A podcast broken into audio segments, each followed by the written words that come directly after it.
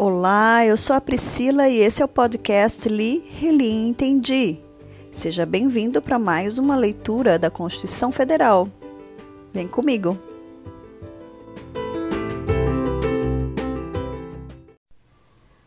Seção 4 dos Impostos dos Estados e do Distrito Federal.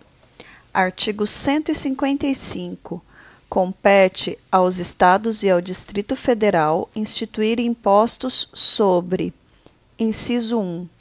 Transmissão, causa-mortes e doação de quaisquer bens ou direitos. Inciso 2.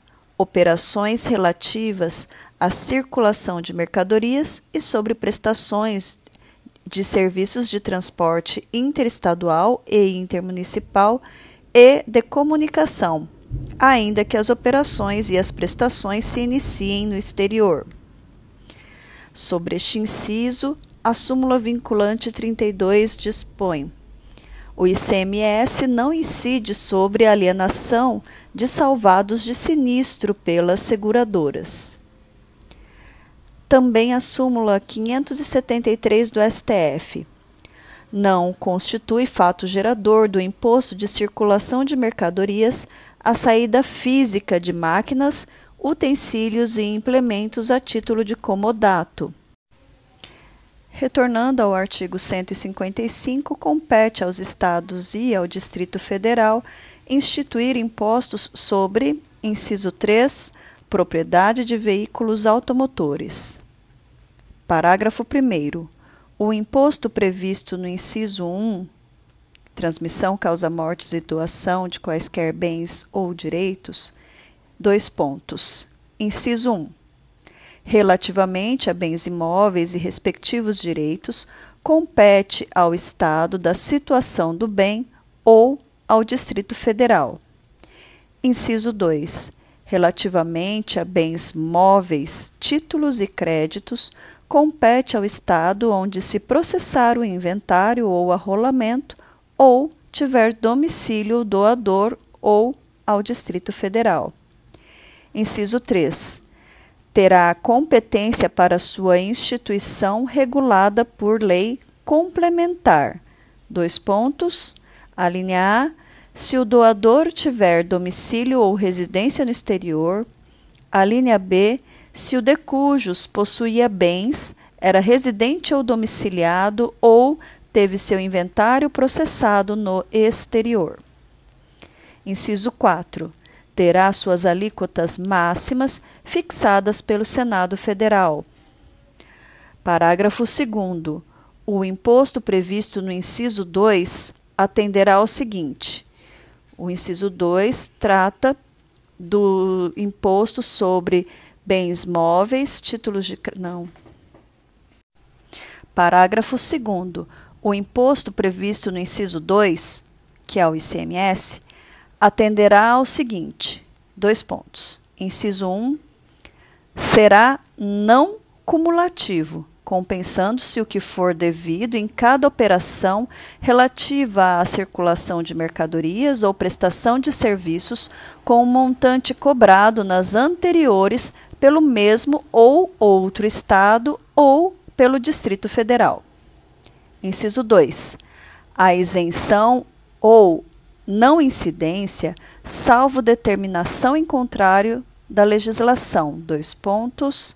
A linha A não implicará crédito para compensação com o montante devido nas operações ou prestações seguintes.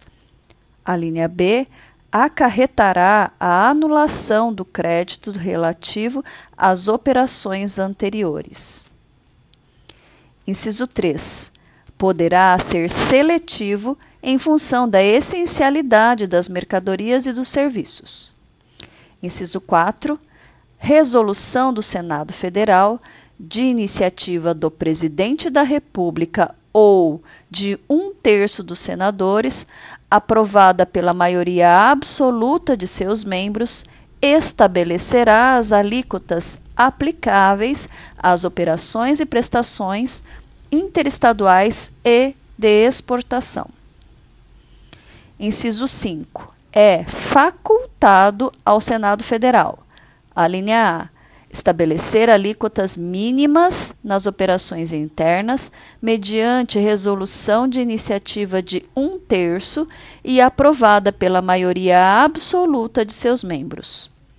A linha B, fixar alíquotas máximas nas mesmas operações para resolver conflito específico que envolva interesse de Estados mediante resolução de iniciativa da maioria absoluta e aprovada por dois terços de seus membros. Inciso 6. Salvo deliberação em contrário dos Estados e do Distrito Federal, nos termos do disposto do inciso 12, a linha G, as alíquotas internas nas operações relativas à circulação de mercadorias e nas prestações de serviço não poderão ser inferiores às previstas para as operações interestaduais. Inciso 7. Nas operações e prestações que destinem bens e serviços a consumidor final, contribuinte ou não do imposto, localizado em outro estado, adotar-se-á a alíquota interestadual e caberá ao estado de localização do destinatário o imposto correspondente à diferença entre a alíquota interna do estado destinatário e a alíquota estadual. Alíneas A e B revogadas. Inciso 8 a responsabilidade pelo recolhimento do imposto correspondente à diferença entre a alíquota interna e interestadual de que trata o inciso 7 será atribuída. A linha A ao destinatário quando este for contribuinte do imposto, a linha B ao remetente quando o destinatário não for contribuinte do imposto. Inciso 9. Incidirá também a linha A, sobre a entrada de bem ou mercadoria importados do exterior por pessoa física ou jurídica, ainda que não seja contribuinte habitual do imposto, qualquer que seja a sua finalidade, assim como sobre o serviço prestado no exterior, cabendo o imposto do está ao estado onde estiver situado o domicílio ou estabelecimento do destinatário da mercadoria, bens ou serviço. Aqui leio a súmula vinculante 48. Na entrada de mercadoria importada do exterior, é legítima a cobrança do ICMS por ocasião do desembaraço aduaneiro. A linha B. Sobre o valor total da operação, quando mercadorias forem fornecidas com serviços não compreendidos na competência tributária dos municípios. Inciso 10. Não incidirá, a linha A, sobre operações que destinem mercadorias para o exterior, nem sobre serviços prestados a destinatários no exterior, assegurada a manutenção e o aproveitamento do montante do imposto cobrado nas operações e prestações anteriores. A linha B, sobre operações que destinem a outros estados petróleo, inclusive lubrificantes, combustíveis líquidos e gasosos, dele derivados e energia elétrica. A linha C, sobre o ouro, nas hipóteses definidas no artigo 153, parágrafo 5. A linha D, nas prestações de serviço de comunicação nas modalidades de radiodifusão sonora e de sons e imagens de recepção livre e gratuita. Inciso 11. Não compreenderá em sua base de cálculo o montante do imposto sobre produtos industrializados quando a operação realizada entre contribuintes e relativa a produto destinado à industrialização ou à comercialização configure fato gerador dos dois impostos. Inciso 12. Cabe à lei complementar: a linha A, definir seus contribuintes, a linha B, dispor sobre substituição tributária a linha C, disciplinar o regime de compensação do imposto. A linha D, fixar para efeito de sua cobrança e definição do estabelecimento responsável o local das operações relativas à circulação de mercadorias e das prestações de serviços. A linha E, excluir da incidência do imposto nas exportações para o exterior serviços e outros produtos além dos mencionados no inciso 10, a linha A. A linha F. Prever casos de manutenção de crédito relativamente à remessa para outro estado e exportação para o exterior de serviços e de mercadorias. A linha G. Regular a forma como mediante deliberação dos estados e do Distrito Federal, isenções, incentivos e benefícios fiscais serão concedidos e revogados. A linha H definir os combustíveis e lubrificantes sobre os quais o imposto incidirá uma única vez, qualquer que seja a sua finalidade hipótese em que não se aplicará o disposto no inciso 10, a linha B. A linha I, fixar a base de cálculo de modo que o montante do imposto a integre também na importação do exterior de bem, mercadoria ou serviço. Parágrafo 3. À exceção dos impostos de que tratam o inciso 2 do caput deste artigo, que é o ICMS, e o artigo 153, inciso 1 e 2, que são o imposto de importação e exportação, nenhum outro imposto poderá incidir sobre operações relativas à energia elétrica, serviços de telecomunicações, derivados de petróleo, combustíveis e minerais do país. Aqui cabe a leitura da súmula 659 do STF é legítima a cobrança da COFINS, do PIS e do FIM social sobre as operações relativas à energia elétrica, serviços de telecomunicações, derivados de petróleo, combustíveis e minerais do país. Parágrafo 4. Na hipótese do inciso 12, a linha H, observar-se-á o seguinte: inciso 1 nas operações com os lubrificantes e combustíveis derivados de petróleo, o imposto caberá ao estado onde ocorrer o consumo. Inciso 2. Nas operações interestaduais entre contribuintes com gás natural e seus derivados e lubrificantes e combustíveis não incluídos no inciso 1 deste parágrafo, o imposto será repartido entre os estados de origem e de destino, mantendo-se a mesma proporcionalidade que ocorre nas operações com as demais mercadorias. Inciso 3. Nas operações interestaduais com gás natural e seus derivados e lubrificantes e combustíveis, não incluídos no inciso 1 deste parágrafo, destinadas a não contribuinte, o imposto caberá ao estado de origem. Inciso 4.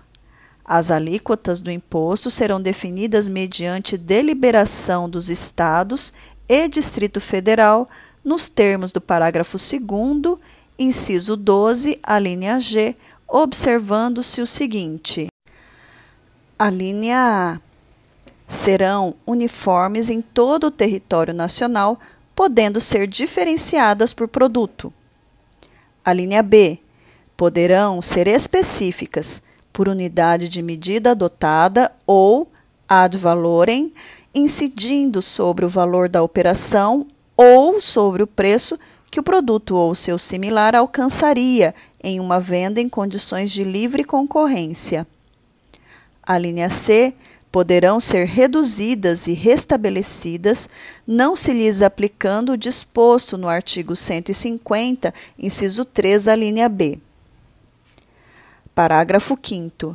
As regras necessárias à aplicação do disposto no parágrafo 4, inclusive as relativas à apuração e à destinação do, do imposto, serão estabelecidas mediante deliberação dos Estados e do Distrito Federal, nos termos do parágrafo 2, inciso 12, a linha G.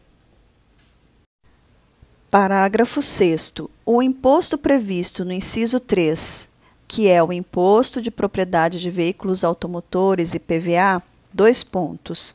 Inciso 1. Terá alíquotas mínimas fixadas pelo Senado Federal. Inciso 2. Poderá ter alíquotas diferenciadas em função do tipo e utilização. Seção 5 dos Impostos dos Municípios. Artigo 156.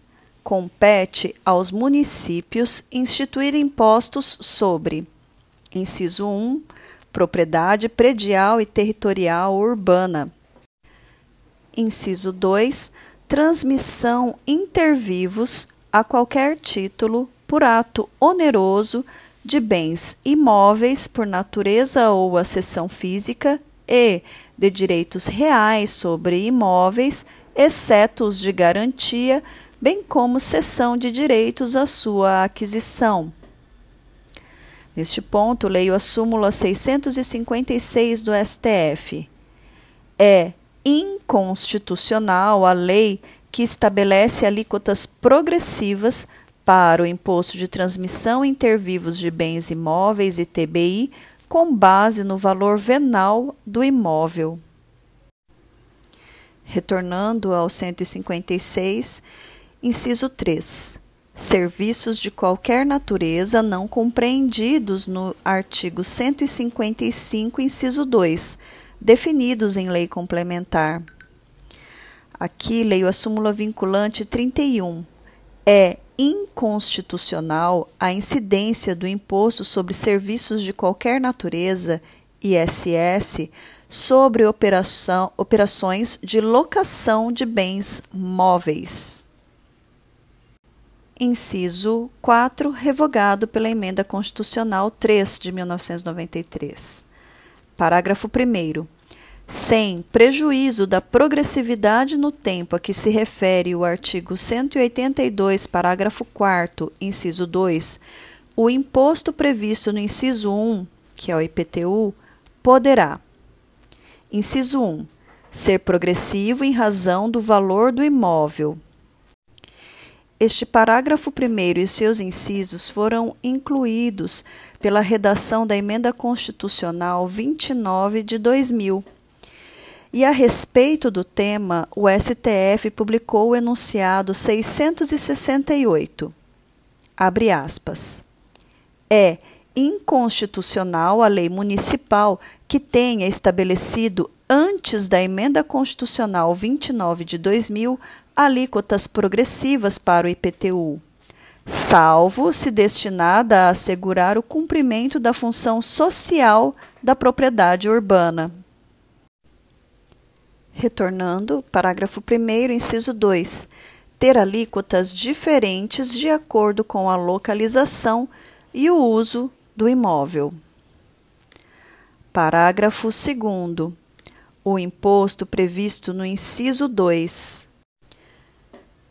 Inciso 1 não incide sobre a transmissão de bens ou direitos incorporados ao patrimônio de pessoa jurídica em realização de capital, nem sobre a transmissão de bens ou direitos decorrente de fusão, incorporação, cisão ou extinção de pessoa jurídica, salvo se Nesses casos, a atividade preponderante do adquirente for a compra e venda desses bens ou direitos, locação de bens, imóveis ou arrendamento mercantil. Inciso 2. Compete ao município da situação do bem. Parágrafo 3. Em relação ao imposto previsto no inciso 3 do caput deste artigo, cabe à lei complementar. Este parágrafo refere-se ao ISS. Inciso 1. Fixar as suas alíquotas máximas e mínimas. Inciso 2. Excluir da sua incidência exportações de serviços para o exterior. Inciso 3. Regular a forma e as condições como isenções, incentivos e benefícios fiscais serão concedidos e revogados. Parágrafo 4 revogado também pela Emenda Constitucional 3 de 1993. Seção 6 da repartição das receitas tributárias. Artigo 157 pertencem aos Estados e ao Distrito Federal. Inciso 1. O produto da arrecadação do Imposto da União sobre renda e proventos de qualquer natureza, incidentes na fonte, sobre pagamentos pagos a qualquer título por eles, suas autarquias e pelas fundações que instituírem e mantiverem. Sobre este inciso, leio recurso extraordinário 684.169, com repercussão geral reconhecida, e voto de relatoria do ministro Luiz Fux, publicado no Diário de 23 de outubro de 2012, tema 572. Abre aspas.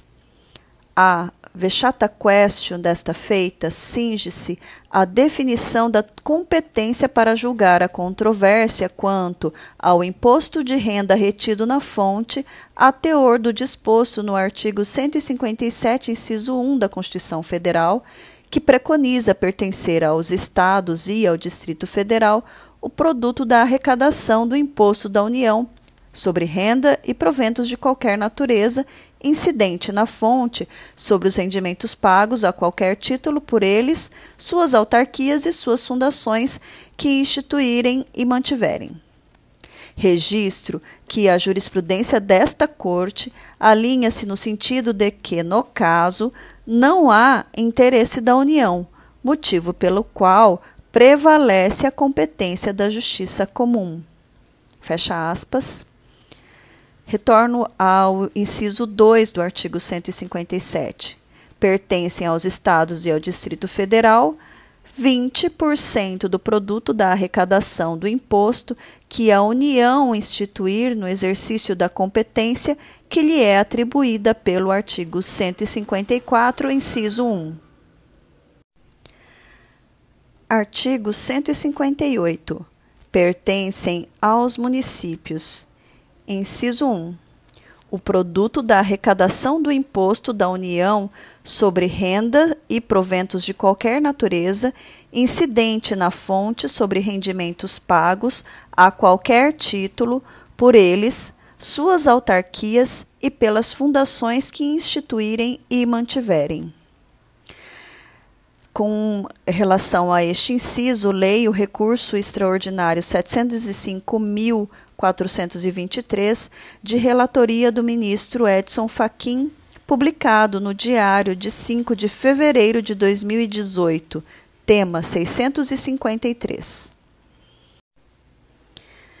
A expressão produto da arrecadação prevista no artigo 158, inciso 1 da Constituição da República, não permite interpretação constitucional de modo a incluir na base do, de cálculo do FPM os benefícios e incentivos fiscais devidamente realizados pela União em relação a tributos federais, à luz do conceito técnico de arrecadação e dos estágios da receita pública. É constitucional a concessão regular de incentivos, benefícios e isenções fiscais relativos ao imposto de renda e ao IPI por parte da União em relação ao Fundo de Participação de Municípios e respectivas cotas devidas às municipalidades. Retornando à Constituição Federal, Artigo 158 pertencem aos municípios, inciso 2. 50% do produto da arrecadação do imposto da União sobre a propriedade territorial rural relativamente aos imóveis neles situados, cabendo a totalidade na hipótese da opção a que se refere o artigo 153, parágrafo 4 inciso 3. Inciso 3 50% do produto da arrecadação do imposto do Estado sobre a propriedade de veículos automotores licenciados em seus territórios. Inciso 4. 25% do produto da arrecadação do imposto do Estado sobre operações relativas à circulação de mercadorias e sobre prestações de serviços de transporte interestadual e intermunicipal e de comunicação. Parágrafo único. As parcelas de receitas pertencentes aos municípios, mencionadas no inciso 4, serão creditadas conforme os seguintes critérios: inciso 1, 3 quartos, no mínimo, na proporção do valor adicionado nas operações relativas à circulação de mercadorias e nas prestações de serviços realizadas em seus territórios. Inciso 2. Até um quarto, de acordo com o que dispuser lei estadual ou, no caso dos territórios, lei federal. Artigo 159. A União entregará Inciso 1.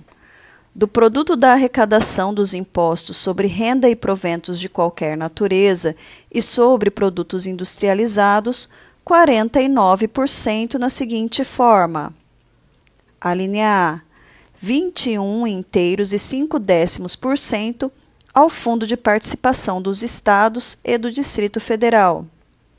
A linha B, 22 inteiros e 5 décimos por cento ao Fundo de Participação dos Municípios.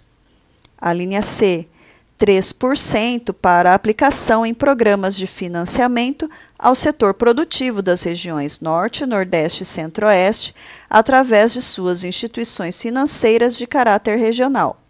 De acordo com planos regionais de desenvolvimento, ficando assegurada ao semiárido do Nordeste a metade dos recursos destinados à região, na forma que a lei estabelecer.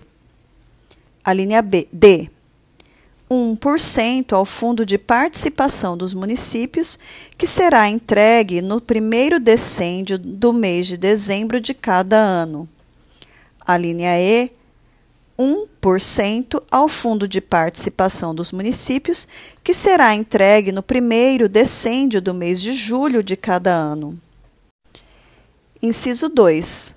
Do produto da arrecadação do imposto sobre produtos industrializados, 10% aos estados e Distrito Federal, proporcionalmente ao valor das respectivas exportações de produtos industrializados.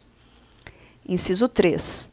Do produto da arrecadação da contribuição de intervenção no domínio econômico prevista no artigo 177, parágrafo 4 29% para os estados e o Distrito Federal, distribuídos na forma da lei, observada a destinação a que se refere o inciso 2, a linha C do referido parágrafo.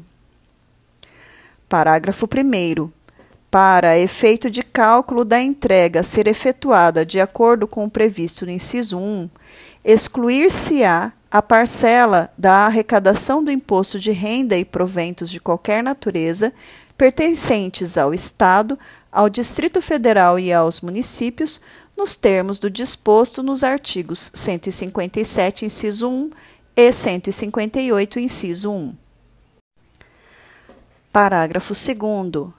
A. Nenhuma unidade federada poderá ser destinada a parcela superior a 20% do montante a que se refere o inciso 2, devendo o eventual excedente ser distribuído entre os demais participantes, mantidos em relação a esses o critério de partilha nele estabelecido. Parágrafo 3. Os estados entregarão aos respectivos municípios 25% dos recursos que receberem nos termos do inciso 2 observados os critérios estabelecidos no artigo 158, parágrafo único, incisos 1 e 2. Parágrafo 4 do montante de recursos de que trata o inciso 3, que cabe a cada Estado, 25% serão destinados aos seus municípios, na forma da lei a que se refere o mencionado inciso. Artigo 160. É vedada a retenção ou qualquer restrição à entrega e ao emprego dos recursos atribuídos, nesta seção, aos Estados, ao Distrito Federal e aos municípios, nele, neles compreendidos adicionais e acréscimos relativos a impostos. Parágrafo único. A vedação prevista neste artigo não impede a União e os Estados de condicionarem a entrega de recursos. Inciso 1. Ao pagamento de seus créditos, inclusive de suas autarquias. Inciso 2. Ao cumprimento do disposto no artigo 198, parágrafo 2, incisos 2 e 3. A respeito desse artigo 160, leio a ADI 1106, de relatoria do ministro Maurício Correia, publicado no Diário de 13 de dezembro de 2002. É vedado ao Estado impor condições para a entrega aos municípios das parcelas que lhes compete na repartição das receitas tributárias salvo como condição ao recebimento de seus créditos ou ao cumprimento dos limites de aplicação de recursos em serviços de saúde, conforme a Constituição, artigo 160, parágrafo único, incisos 1 e 2. O município, em débito com o recolhimento de contribuições previdenciárias descontadas de seus servidores, retenção do repasse da parcela do ICMS até a regularização do débito, legitimidade da medida em consonância com as exceções admitidas pela Constituição Federal. Prosseguindo na Constituição Federal, artigo 161. Cabe à lei complementar, inciso 1, definir valor adicionado para os fins do disposto no artigo 158, parágrafo único, inciso 1. Inciso 2. Estabelecer normas sobre a entrega dos recursos de que trata o artigo 159, especialmente sobre os critérios de rateio dos fundos previstos em seu inciso 1, objetivando promover o equilíbrio socioeconômico entre estados e, entre municípios. A respeito do tema, leio a ADI 875, ADI 1987 e ADI 2727, com voto do, de relatoria do ministro Gilmar Mendes, publicado no Diário de 30 de abril de 2010. O legislador, ao disciplinar o funcionamento dos fundos de participação, deve ser obsequioso à finalidade constitucionalmente prevista de redução das desigualdades regionais, sem criar qualquer obstáculo à promoção desse desiderato. Até mesmo porque a própria razão de ser dos fundos é conferir efetividade à exigência constitucional. Por uma questão de lógica, é possível concluir que os únicos critérios de rateio aptos ao atendimento da exigência constitucional são aqueles que assimilem e retratem a realidade socioeconômica dos destinatários das transferências.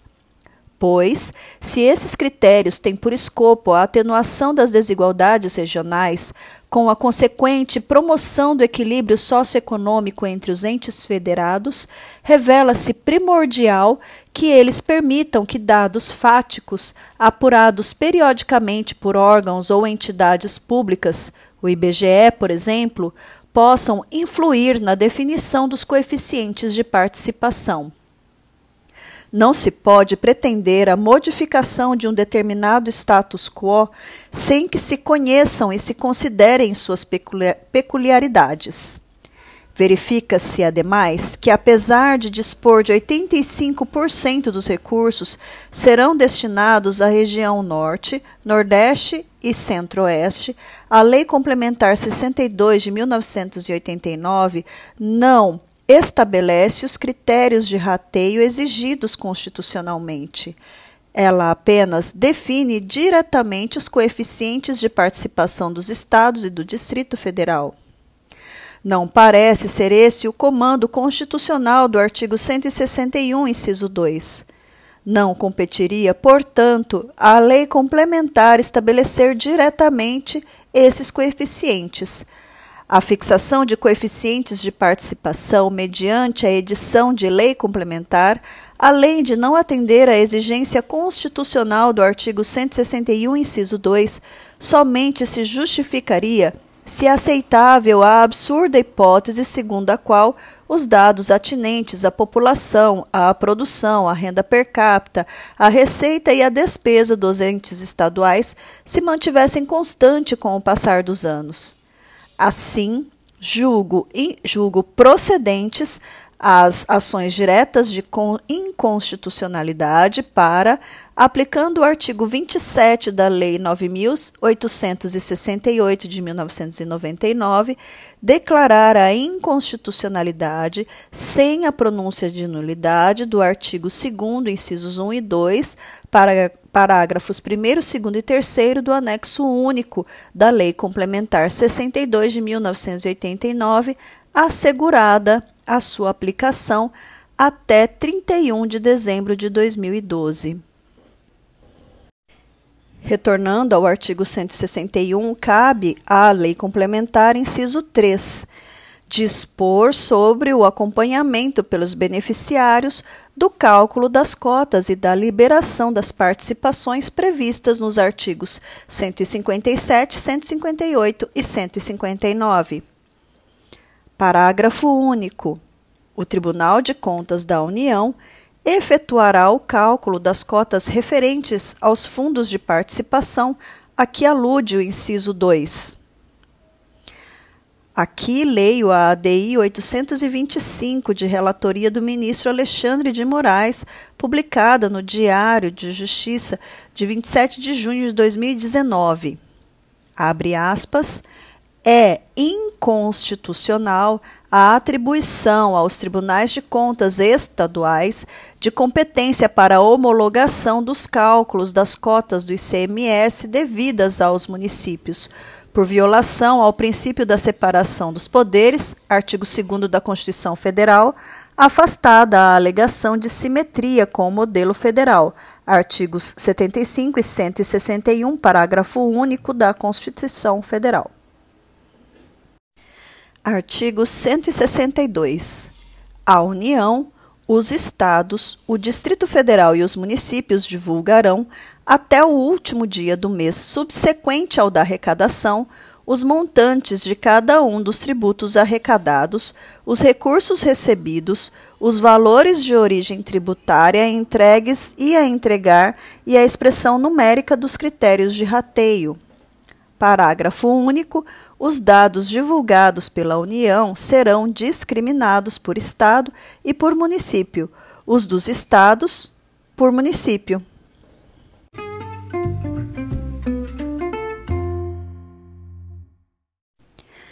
Capítulo 2 das Finanças Públicas.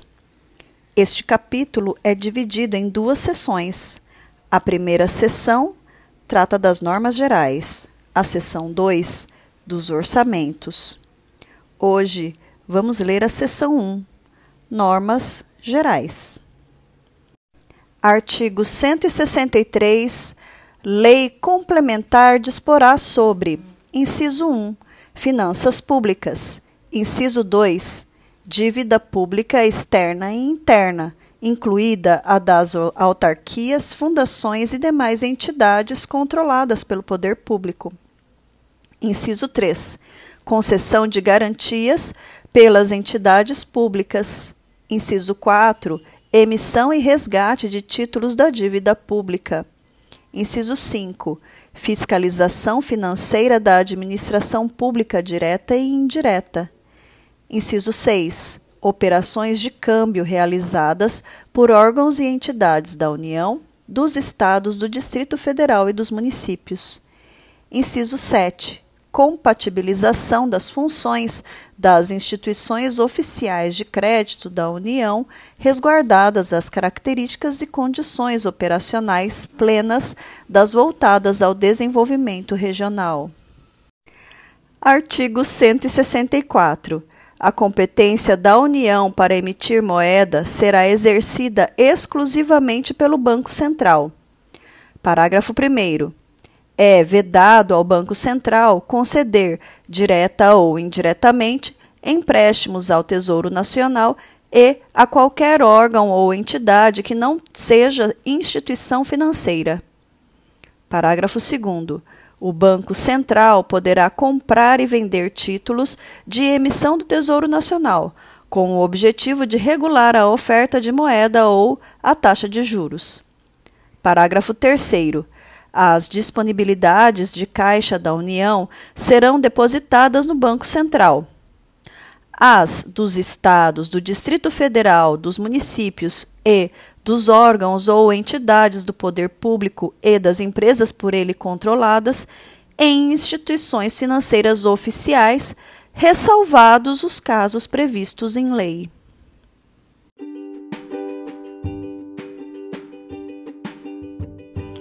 Por hoje é só tudo isso. Até mais!